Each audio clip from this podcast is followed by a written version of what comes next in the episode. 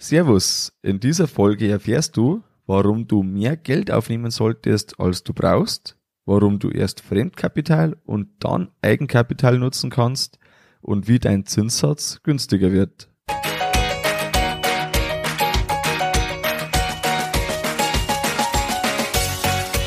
Herzlich willkommen beim Kuhstall Bau und Umbau Podcast. Hier bekommst du viele nützliche Ideen und Tipps für deinen optimalen Stall mit Blick auf das Wohl von Mensch und Tier. Schön, dass du da bist. Ich bin Gusti Spötzl und ich unterstütze Milchkuhhalter, die richtigen Entscheidungen für ihren Stallbau oder Umbau zu treffen und eine für sich optimale Lösung zu finden, ohne jemals schon einen Stall geplant und gebaut haben zu müssen. Hallo in der heutigen Folge. Wie gewohnt gibt's zum Schluss Neuigkeiten von unserem Stallbau und jetzt widmen wir uns dem Kredit für den Stall. Wenn du dich für das Thema näher interessierst, dann melde dich unter kuhstallbau.online zum Tag der offenen Tür an. Dort gibt's meinen zehnwöchigen Online-Kurs, in den du dich eintragen kannst. Damit kannst du mit deiner Finanz kannst du deine Finanzierung selbst in die Hand nehmen und auf Augenhöhe mit deinem Bankberater sprechen. Ein Kredit aufnehmen, das ist so ein bisschen wie der Kauf vom Schlepper. Du überlegst dir, was du brauchst und da stehst du einfach deine Ansprüche an die Ausstattung. Ja, du möchtest zum Beispiel einen Premium-Sitz und der muss natürlich stufenlos sein. Du brauchst fünf Steuergeräte, eine Klimaautomatik, du möchtest natürlich eine LED-Rundumbeleuchtung, Rundumbeleuchtung, 710er Reifen müssen schon sein und, und, und. Da hörst du dich wahrscheinlich bei zwei oder drei Herstellern um, magst eine Probefahrt und ja, vielleicht hat er jemand irgendwie ein besonderes Angebot, das möchtest du natürlich dann nutzen, wenn es für dich passt.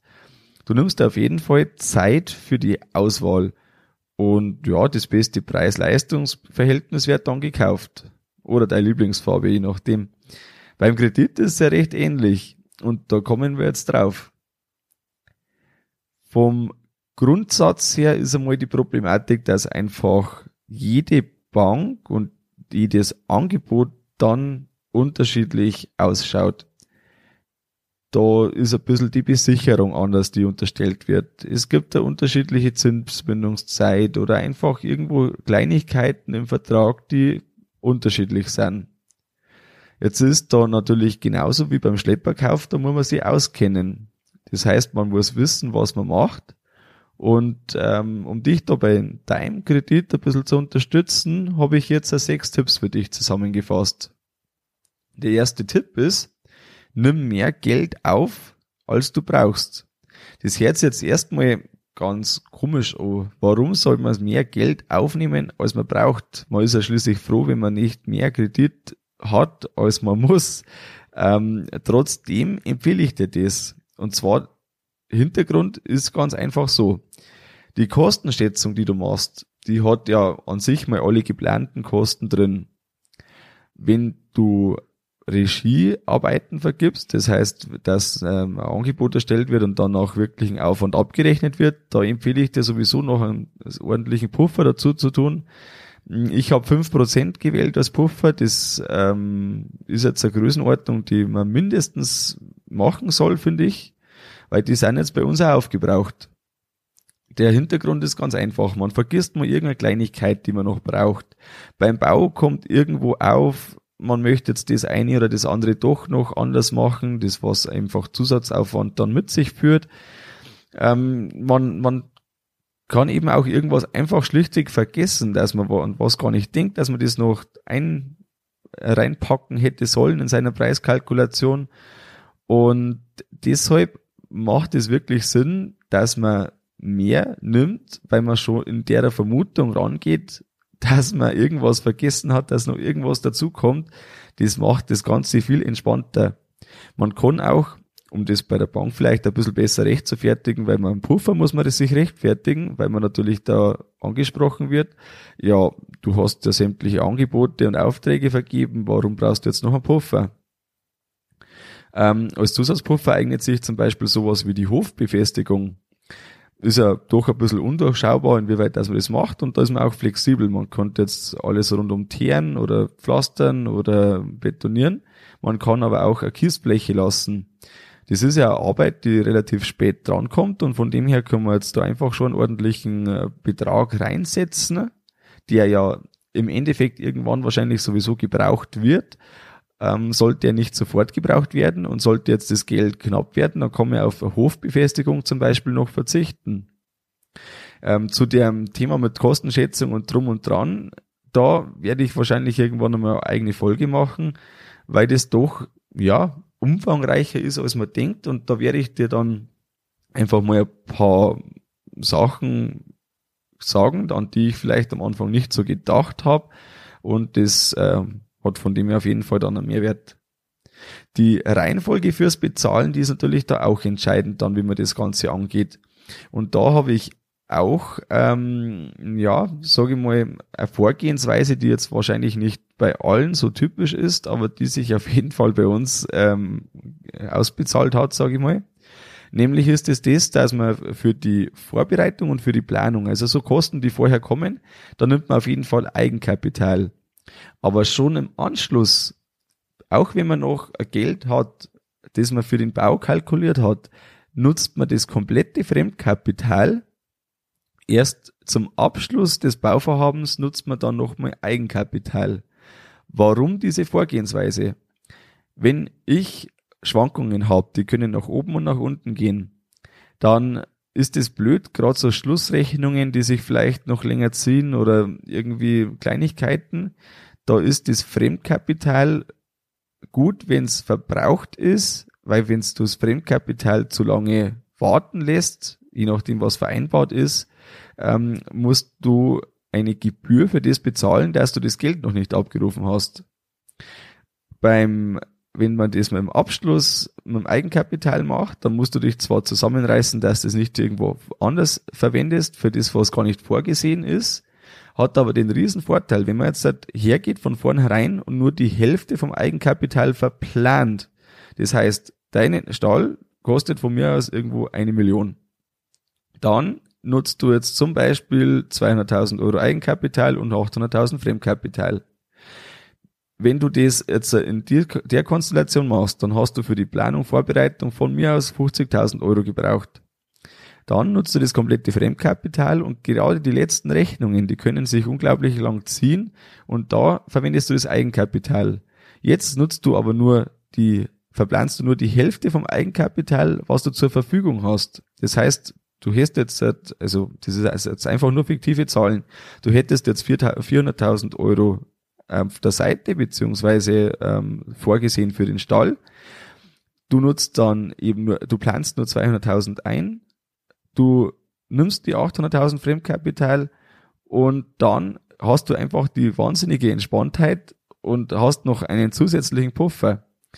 Ähm, was passiert, wenn es doch günstiger wird als geplant oder du eine Punktlandung machst? Du machst ganz einfach Sondertilgungen, das Recht vereinbarst du schon vorher und hast somit die Möglichkeit, jährlich eine Sondertilgung zu leisten. Fünf Prozent sind meistens kein Problem, da kommen wir später noch drauf. Was du sonst bezahlen musst, wenn du jetzt du den Kredit nicht vollständig aufbrauchst, dann verlangt die Bank eine Kreditabstandsprovision. Das heißt, für jeden Euro, den du nicht gebraucht hast, zahlst du der Bank Geld für das, dass du das Geld nicht nutzt, weil sie hatte fest mit dir geplant. Für den Banker ist das auch nicht gern gesehen, wenn jetzt da einfach das Geld nicht vollständig verwendet wird. Ähm, wenn du vorher mit Eigenkapital finanzierst, um das später mit Fremdkapital abzulösen, da wird dir das Finanzamt ähm, unterstellen, du würdest das Darlehen für private Zwecke nutzen und die Zinsen sind dann keine Betriebsausgabe. Das heißt, du machst Steuerhinterziehung. Das ist unbeliebt. Ähm, wenn das Ganze teurer wird, in diesem Modell, das ich jetzt, äh, das ich jetzt genannt habe, dann brauchst du keine Nachfinanzierung, weil du hast ja noch einen Puffer für den Fall der Fälle. Was passiert, wenn jetzt du einfach das übersehen hast oder wenn eine Nachfinanzierung notwendig ist, ist im Endeffekt auch kein Riesenproblem. Du musst halt da einfach zur Bank einen Bittsteller machen, sagst, ich brauche noch 100.000 Euro. Ähm, ja, das ist halt wahrscheinlich ein bisschen teurer, das Darlehen. Hoffentlich reicht die Grundschuld, die du als Sicherheit hinterlegt hast. Ähm, ansonsten kann es äh, noch zusätzlich teurer werden, wenn du eben entweder eine Grundschuld noch zusätzlich eintragen musst, was ein Notarbesuch noch, auch noch mit sich führt, oder ähm, je nachdem, wenn sie jetzt halt das anders machen, dann wird es mir Aufpreis kosten. An sich, es ist machbar, aber es ist nicht schön. Ich würde es nicht empfehlen. Ich ähm, ja, bin kein Fan davon. Der zweite Tipp, das ist über die Laufzeit, macht die Laufzeit länger als notwendig. Das ist jetzt auch schon wieder so was, da kann man jetzt trefflich drüber diskutieren. Ähm, Wenn du jetzt einfach ehrlich bist, ist es immer wichtig, flüssig zu bleiben. Liquidität kommt vor Rentabilität. Das ist ein uralter Spruch, aber der gilt einfach immer. Wenn du kein Geld auf dem Konto hast, dann beginnt die Katastrophe. Wenn du vom wirtschaftlichen her denkst, dann ist es erstmal günstiger, wenn du insgesamt weniger Zinsbelastung hast. Das ist richtig. Also kürzere Laufzeiten sind wirtschaftlicher, wenn man sich das leisten kann. Wenn jetzt halt aber kein Geld auf, der, auf dem Konto ist, dann ist es eine Katastrophe, das darf einfach nicht passieren. Und hier ist es einfach sinnvoll, dass man über die Sondertilgung sich bewusst macht, kann man ja die Laufzeit trotzdem ordentlich verkürzen. Und der Unterschied von vornherein, wenn man jetzt sagt, man nimmt jetzt ein Million Darlehen, das ist jetzt für später ein paar Mal unser Beispiel. Du hast eine Million Euro Darlehen mit ein Prozent Zins. Ob du das auf 15 oder auf 20 Jahre Laufzeit zurückzahlst, kommst du entweder auf 72.000 oder auf gut 55.000 Euro Kapitaldienst. Da ist ein Riesenunterschied dazwischen. 17.000 Euro Unterschied, ob du 15 oder 20 Jahre Laufzeit wählst. Und das kann deine Liquidität, also dein, ja, wenn einmal irgendwas ist, einfach dich deinen letzten Groschen erstmal kosten. Und da ist auch wieder so, ein Banker, der verzichtet nicht gern auf seinen Kapitaldienst. Das, heißt, das heißt, du musst immer schauen, dass du das zahlen kannst. Das ist ganz wichtig. Genauso wie die Pacht beim Verpächter. Das ist äh, wie jede Rechnung, die du bekommst vom Händler, äh, Landmaschinenhändler, wie auch immer, egal was. Das ist also ja mindestens genauso wichtig und deshalb darf das nicht passieren. Was da noch zusätzlich hilft, es ist, wenn man sein, ähm, seine gedankliche Null auf dem Konto nicht bei Null hat, sondern zum Beispiel bei zwei Milchgeldern, also sprich zwei Monate Milchgeldeinnahmen, die sind immer dein gedankliches Null. Wenn du jetzt von mir aus 25.000 Euro Milchgeld hast im Monat, dann muss dein Kontostand immer über 50.000 Euro sein. Wenn du das einhältst, dass du da zwei Monate auf der Seite hast, dann kann so leicht nichts passieren. Den muss man sich einfach nur zusammenreißen, dass man das so macht, weil natürlich die Verführung immer groß ist, wenn man einen Betrag hat. Und gerade wenn ein Betrieb wächst, dann wächst ja auch das äh, Milchgeld erstmal, das man bekommt, die Monat, äh, Monatseinnahme schlechthin. Und wenn das wächst, dann ist natürlich die logische Folge, dass man erstmal das nicht gewohnt ist, dass die Ausgaben ja auch entsprechend steigen. Und durch das ist man verführt, einfach dort zu wenig Reserve ständig auf der Seite zu haben. Und äh, von dem her, wenn jetzt ein Betrieb 5000 Euro Milchgeld hat, dann reichen eben 10.000 Euro. Und so kann man das einfach immer unabhängig von der Betriebsgröße sagen, zwei Monatsmilchgelder, dann ist man schon mal auf einer guten Seite, wenn man sich da seine gedankliche Null legt. Der dritte Tipp, den ich für einen Kredit jetzt wieder habe, das ist, dass du eine jährliche Sondertilgungsmöglichkeit vereinbarst. Ich habe schon ein bisschen angesprochen. Da ist es in der Regel so, mit allen Gesprächen, die ich geführt habe, so fünf Prozent sind nirgends ein Problem. Kostet keinen Aufpreis, muss man aber aktiv fordern, weil sonst bekommt man das nicht besser als irgendwie drei verschiedene Darlehen mit irgendwie unterschiedlichen Laufzeiten zu machen, finde ich einfach, wenn man das auf eins zusammenfasst, weil man eben mit der Sondertilgung flexibel ist. Die Zukunft ist ja erstmal immer ungewiss. Keiner kennt den Milchpreis der Zukunft und keiner kennt die Schwankungen. Auch sonstige Geschehnisse, irgendwelche Ereignisse, die kennt man einfach nicht und das ist auch gut so. Ähm, man muss sich einfach für so Fälle, die eintreten können, muss man sich irgendwie ein bisschen absichern und einfach das ein bisschen ähm, flexibel gestalten, dass man auch für schlechte Phasen, aber auch für gute Phasen reagieren kann. Die Kombination, wenn man jetzt macht, aus der längeren Laufzeit und aus der Sondertilgungsmöglichkeit, dann macht man sein normales Annuitätendarlehen, das man in der Regel wählt, macht man flexibel. Wenn jetzt, also, wenn man jetzt sagt, bei einem niedrigen Zinsniveau ist man ja normalerweise oder anders angefangen. Wenn man jetzt ein variables Darlehen wählen würde, weil man möglichst flexibel sein möchte, dann kann die Bank schlecht planen. Wenn die Bank schlecht planen kann, dann kostet es Aufpreis. Das heißt, Flexibilität kostet dann erstmal einen höheren Zins, weil man eben zum Beispiel sagt, ich möchte jetzt irgendwie ein variables Darlehen, ich möchte so viel zurückzahlen können, wie ich möchte. Das kostet ordentlich Aufpreis, würde ich nicht empfehlen. Habe ich mir alles ein bisschen angeschaut und nachgefragt, deshalb ähm, wirklich, also dringliche Empfehlung, nicht machen. Genau, und wenn man eben solche Kombinationen wählt, dann ist man trotz niedrigen Zins flexibel. Wenn wir jetzt wieder bei unserem Beispiel bleiben mit der einen Million Euro Kredit. Bei 20 Jahren und 1% jährlichen Zins hat man Kapitaldienst von 55.000 Euro überschlagen. Bei 5% jährlicher Sondertilgung kann man den Kapitaldienst ja fast verdoppeln. Grob gesagt ist man in gut 10 Jahren fertig.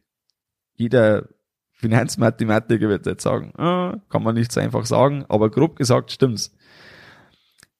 Dazu kommt ja noch, dass man das Zinsbindungsende nutzen kann. Und da geht jetzt direkt der nächste Tipp über, der Tipp Nummer vier. Übertreibe es nicht mit der Länge deiner Zinsbindung. Ähm, der Zinsbindung ist ja erst einmal die garantierte Zeit für deinen Zinssatz. Oft werden da fünf oder zehn Jahre gewählt, wenn wir jetzt im Stahlbaubereich sind, Neubau vor allem, auf jeden Fall eher zehn Jahre. Ähm, oft wählt man einfach die, irgendwo die Hälfte seiner Laufzeit. Zehn Jahre ist so das auch, wo man mit wenig Aufschlag im Vergleich zu fünf Jahren ähm, wirklich nur einen, einen, guten Zinssatz bekommt. Und mein, wenn man jetzt das vergleicht, wenn man jetzt sagt, man hat jetzt eine kurze Zinsbindungszeit, dann ist der Vorteil halt, dass der Zinssatz noch ein Hauch niedriger sein wird. Der Nachteil ist, dass man ja nach dem Ende der Zinsbindung neu verhandeln muss. Wenn man eine recht lange Zinsbindung wählt, hat man die lange Sicherheit beim Niveau, das man sich äh, eben einigt oder das man jetzt aktuell auch hat, ein niedriges Niveau. Der Nachteil ist, je länger die Laufzeit ist, desto höher wird auch der Zinssatz. Nach Ende der Zinsbindung ist eben ein neuer Vertrag zu machen. Das muss man sich wirklich vorstellen wie einen neuen Vertrag. Man kommt mit seiner Bank zusammen und dann spricht man dann und oft ist die Regel, dass einfach das unterschrieben wird, was man vom Banker vorgelegt kriegt. Aber so einfach muss man sich's nicht machen, weil das ist in der Regel die teuerste Variante. In der Vergangenheit waren die Zinssätze natürlich immer niedriger als der vorherige. Von dem her ist das, ja, da hat man schon ein gutes Gefühl, aber Tatsache wird sein, dass da schon Luft nach unten noch wäre. Ähm, es ist eben an dem Punkt der Kündigung möglich. Man könnte auch, wenn man jetzt zum Beispiel noch 200.000 Euro Restschuld hat, man könnte auch sagen, gut, 100.000 zahle ich direkt zurück, das habe ich irgendwie gerade auf der Seite und die anderen 100.000 Euro finanziere ich dann bis zum Ende der geplanten Laufzeit. Man kann auch sagen, ähm, ich fange am Anfang mit 25 Jahren an und nach 10 Jahren Zinsbindungsende wähle ich dann im Anschlussvertrag 10 Jahre bis das aufgebraucht, also zurückbezahlt ist. Man ist da wirklich unglaublich flexibel und das ist wichtig, dass man sich das bewusst macht, dass nach dem Zinsbindungsende alles möglich ist.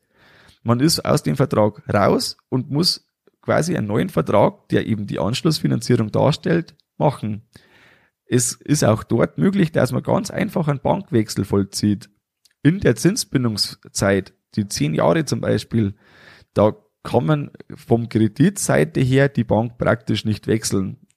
Ähm, ist zumindest nicht sinnvoll. Ähm, und ja, eigentlich praktisch nicht möglich. Die Grundschuld kann, wenn jetzt halt eben nach den zehn Jahren, die Grundschuld kann übertragen werden auf eine neue Bank oder es könnte auch eine neue Grundschuld erstellt werden, je nachdem. Von dem her ähm, ist es einfach, ja, dort ist man wirklich einfach, also da muss man wirklich dann verhandeln, dass man das wieder so bekommt, wie man das weitermachen möchte und ist eben flexibel ohne Ende. Man kann auch eine Sondertilgung in beliebiger Höhe machen, wie ich schon gesagt habe. Was man vielleicht auch noch wissen soll, es wird immer wieder mal irgendwie vorgeschlagen, macht doch 20 Jahre Zinsbindung. Das Niveau ist so niedrig wie noch nie. Und dann, äh, wenn der Zins wieder steigt und was weiß ich, dann muss man ja da also jetzt absichern und was weiß ich. Wenn wir jetzt wieder bei unserem Beispiel bleiben, der Kredit mit einer Million. Du hast ein Prozent Zins bei zehn Jahre. Wenn du jetzt auf 20 Jahre gehst, dann kostet es mehr. Je nachdem, ich habe jetzt unterstellt 1,5 Prozent anstatt einem Prozent. Ähm, könnte auch sein, dass die Differenz ein bisschen höher ist, aber irgendwo in dem Niveau wird sich wahrscheinlich bewegen. Die Tilgung, wenn man jetzt da sagt, äh, beziehungsweise der Kapitaldienst bei 1% Zins liegt jährlich bei unseren 55.000 Euro, wie wir schon vorher hatten. Wenn man jetzt auf einen äh, auf 1,5% Zins geht bei der 20-jährigen Laufzeit, dann zahlt man von Haus aus schon 58.000 Euro. Das sind 3.000 Euro Unterschied. Jetzt hat Quizfrage. Wie hoch darf der Zins nach 10 Jahren sein, wenn man die 10-jährige Zinsbindung nimmt, muss man Anschluss finanzieren. Wie hoch darf nach 10 Jahren der Zinssatz sein, dass unterm Strich auf 20 Jahre gesehen gleich viel bezahlt wird? Überlegen, schätzen, 3,06 Prozent ist die Antwort. Also der Zins müsste nach zehn Jahren auf über drei Prozent steigen, um jetzt das zu rechtfertigen, dass man 1,5 Prozent wählt anstatt ein Prozent. Und das macht wirklich, also ja, in meinen Augen nicht viel Sinn, dass man jetzt halt mehr bezahlt, weil ja, also jeder darf seine eigene Meinung haben und auch das meine, was ich jetzt sage, das ist meine Meinung, wie ich das sehe.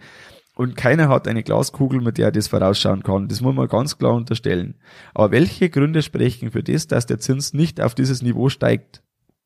Meine Meinung ist, ähm, dass die Staatsverschuldung, wenn man sich anschaut, so dermaßen hoch ist. Das ist der pure Wahnsinn. Und die EZB macht alles dafür, dass der Zins niedrig bleibt, weil sonst die Staaten unglaubliche Zinsen bezahlen würden, wenn man jetzt irgendwo auf ein Niveau kommt von zwei, drei Prozent oder mehr. Ähm, und das ist ganz klar ein Punkt für das, dass man eher kürzere Zinsbindungen wählt. Wenn ich jetzt aber ein großes Stahlbauprojekt habe, das wird oft irgendwo auf 20 Jahre oder so oder 25 Jahre, setzen wahrscheinlich auch 15 Jahre, manchmal vielleicht sogar noch länger, wie auch immer, wird das Ganze gemacht. Wenn man jetzt da aber hergeht und sagt, ja gut, wenn jetzt das Zinsniveau noch weiterfällt, fünf Jahre werden ja ideal, ähm, würde ich nicht empfehlen. Der Vorteil zwischen fünf Jahren und zehn Jahren jetzt, der ist minimal. Wenn du Glück hast, 0,1 Prozent. Die, der Verhandlungsspielraum der Bank, der ist größer als die, der Unterschied zwischen fünf Jahren und zehn Jahren Zinsbindung. Aktueller Stand. Was aber passiert, wenn du eben fünf Jahre wählst, musst du noch fünf Jahre neu verhandeln. Du hast dann noch eine hohe Restschuld, einfach aufgrund der Laufzeit gesehen.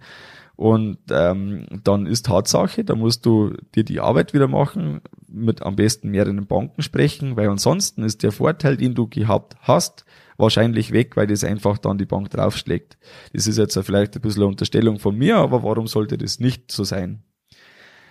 Wenn man jetzt eben das anschaut, die Kombination aus Sondertilgungsrecht, die Zinsbindungsdauer und dann eben auch noch das, dass man ein Ende hat mit seiner Zinsbindung, hat man wirklich ein flexibles Darlehen und man, ich bin der Meinung, so muss ich sagen, ich bin der Meinung, dass auch ein einziges Darlehen deshalb reicht, weil man eben so flexibel ist. Vereinfacht einfach, ja, das im Kopf, wenn man jetzt halt einfach da mal mitkommen soll, was da läuft und so, das vereinfacht das Ganze. Was eine Ausnahme darstellt, das ist für mich, wenn man jetzt eine Förderung bekommt, zum Beispiel 100 oder 200.000 Euro, wie es ähm, manchmal üblich ist. Es nutzen einfach Betriebe die Förderung, was ja auch richtig ist, finde ich, wenn es passt, wenn der Rahmen passt. Hier macht eine extra Zwischenfinanzierung meiner Meinung nach schon Sinn. Schließlich ist das auf ähm, ja irgendwo zwei Jahre oder so, je nachdem, wie man das genau macht, ist das Ganze äh, weg das Geld und das kommt ja dann auf einen Batzen.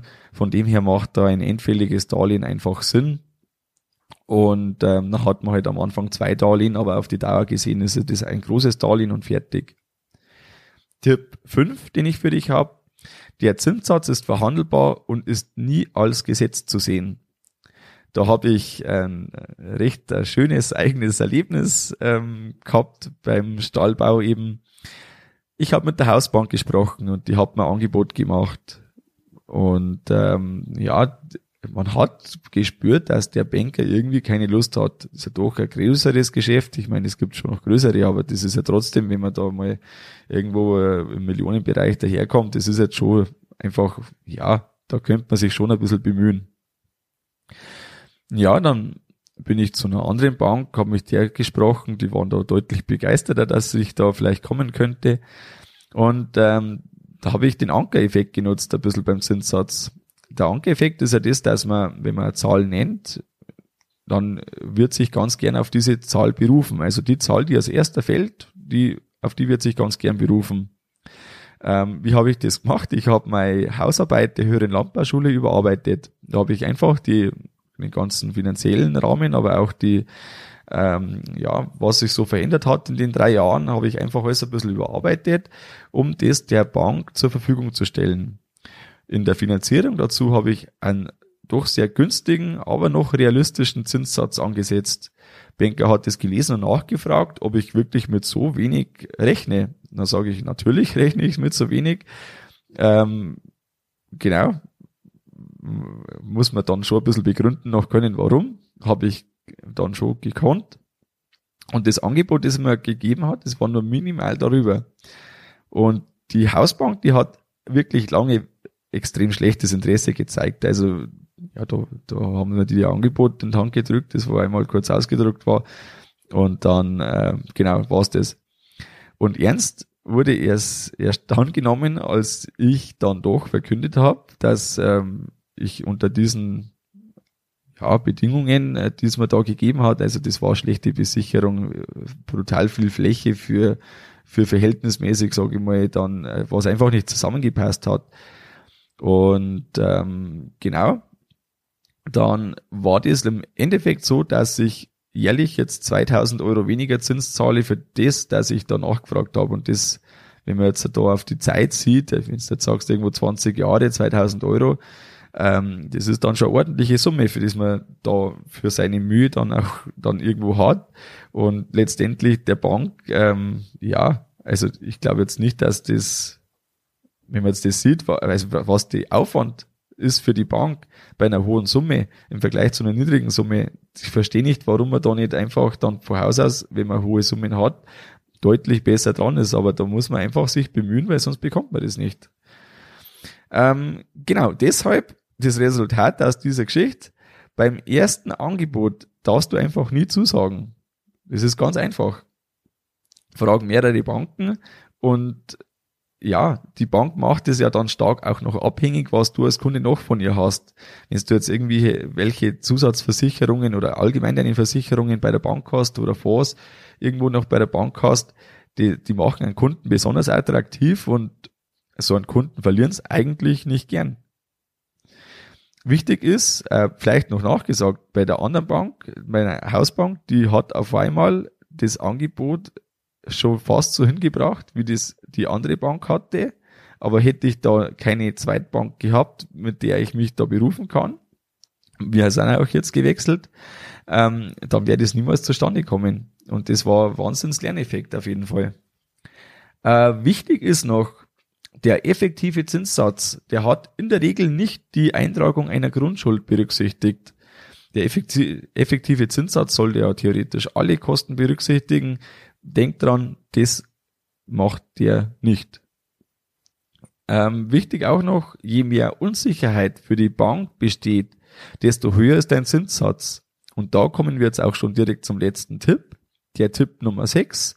Gib gezielt Sicherheiten für ein Darlehen und mit gezielt meine ich gezielt, äh, erstmal braucht jeder Kredit eine Sicherheit. Und Landwirte sind aber durch Eigentumsflächen wirklich gern gesehene Kunden, weil Eigentumsflächen bieten wirklich maximale Sicherheit. Bewertung von der Fläche, die kann aber so eine Bank schon wieder sehr unterschiedlich machen. Die können jetzt irgendwelche Größen pro Quadratmeter pauschal veranschlagen. Sie können sich ähm, auf einen Bodenrichtwert berufen. Hm, je nachdem, also da haben wir auch wieder Wahnsinniges erlebt. Ähm, grundsätzlich, je schlechter eben die Bank deine Fläche bewertet, also mit schlechter meine ich niedriger Eurobetrag, desto mehr Fläche brauchst du, um einen gleichen Kredit zu äh, besichern. Wenn man jetzt halt als Beispiel nimmt, dass man 10 Hektar Acker hat mit einem Bodenrichtwert von 10 Euro pro Quadratmeter. Ich weiß, 10 Euro, das ist jetzt stark unterschiedlich, wenn man irgendwie eher Stadtnähe ist oder wie bei uns im Münchner Umland, weit gesehen zumindest, ähm, dann ist der Preis relativ hoch. Wenn man jetzt irgendwo im Osten zum Beispiel ähm, beheimatet ist und da vielleicht einfach noch ein bisschen abseits der Großstadt, dann ist der viel niedriger. Ähm, Tatsache, 10 Hektar Acker, 10 Euro pro Quadratmeter Bodenrichtwert. Eine Bank kann man so grob davon überschlagen, sollte 60 Prozent des Bodenrichtswerts für die vollständige Besicherung nehmen. Wenn man jetzt von der Hälfte ausgeht, ist man noch auf der sicheren Seite, aber irgendwo die Größenordnung. Bei 10 Hektar, 100.000 Euro als Hektar, haben wir mal 60 Prozent bei 60, äh, Entschuldigung, 600.000 Euro Darlehen. Eine Bank könnte auch einen Blankoanteil noch reinsetzen. Wenn jetzt äh, die Bank, Bank aber Blankoanteile vergibt, dann wirkt sich das in der Regel auf einen höheren Zinssatz aus. Außer die Bank möchte unbedingt reinkommen, dann kann sie auch mal nichts verlangen. Ich würde nie auf alle Flächen pauschal meine Grundschuld vergeben. Man könnte jetzt sagen, keine Ahnung, ähm, meine komplette Eigentumsfläche. So ist es auch in der Regel. Also in der Regel wird das so gemacht, weil das der Bank natürlich das Liebste ist. In der Regel wird auf alle Flächen die Grundschuld verteilt.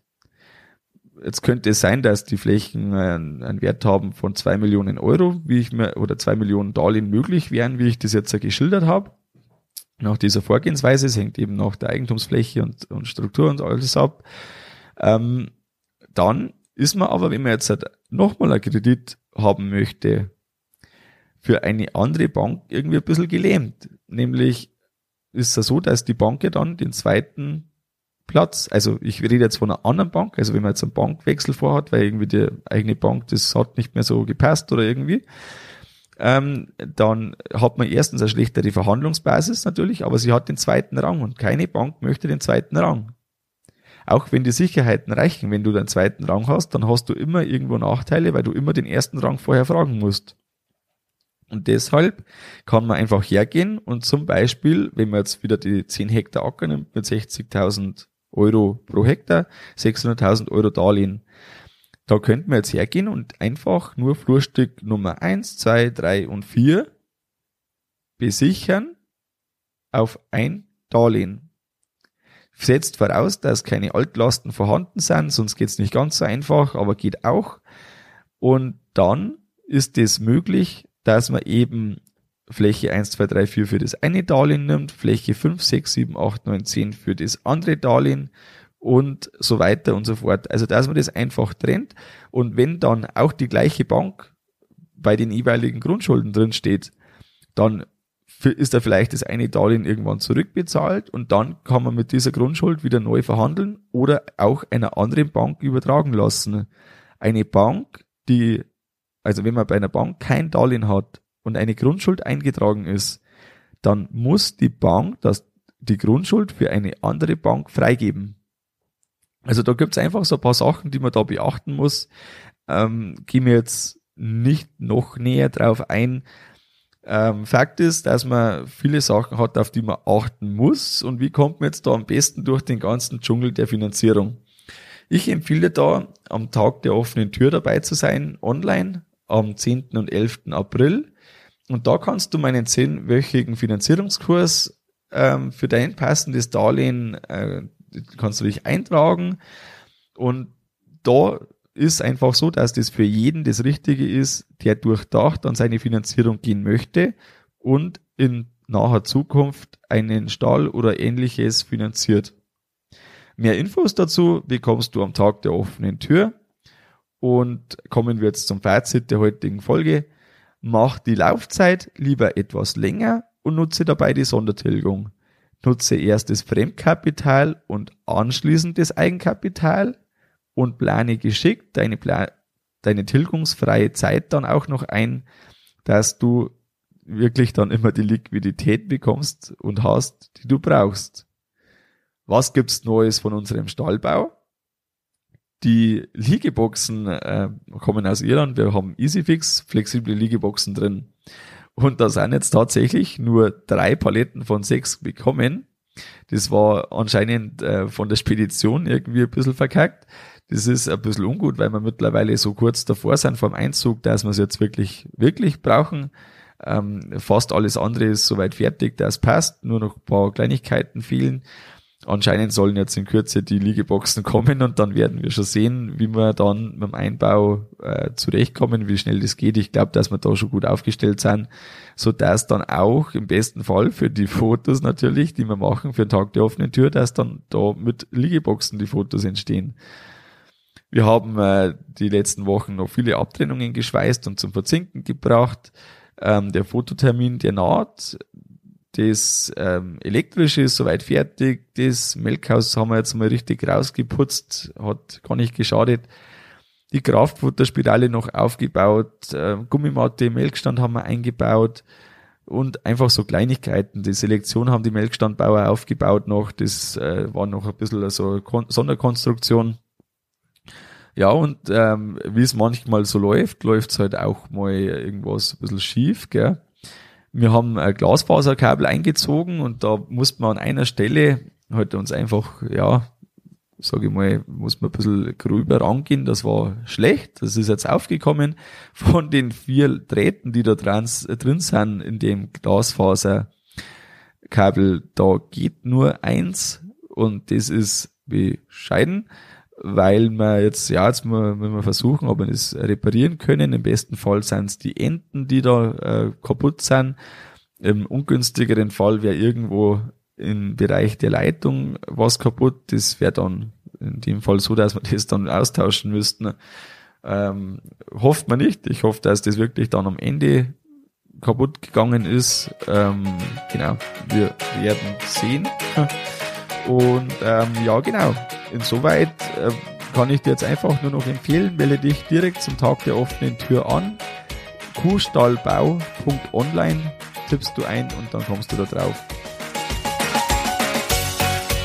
Das war's mit der Folge vom Kuhstallbau Podcast. Sei auch nächstes Mal wieder dabei.